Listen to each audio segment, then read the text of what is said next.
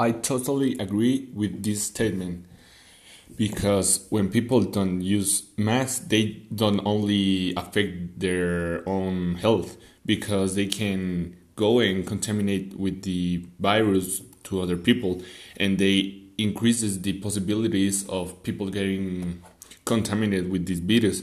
So we have to be looking for the health of the majority and not just because someone have the idea that the virus does not exist. So we have to make some consequences for these people that don't use masks.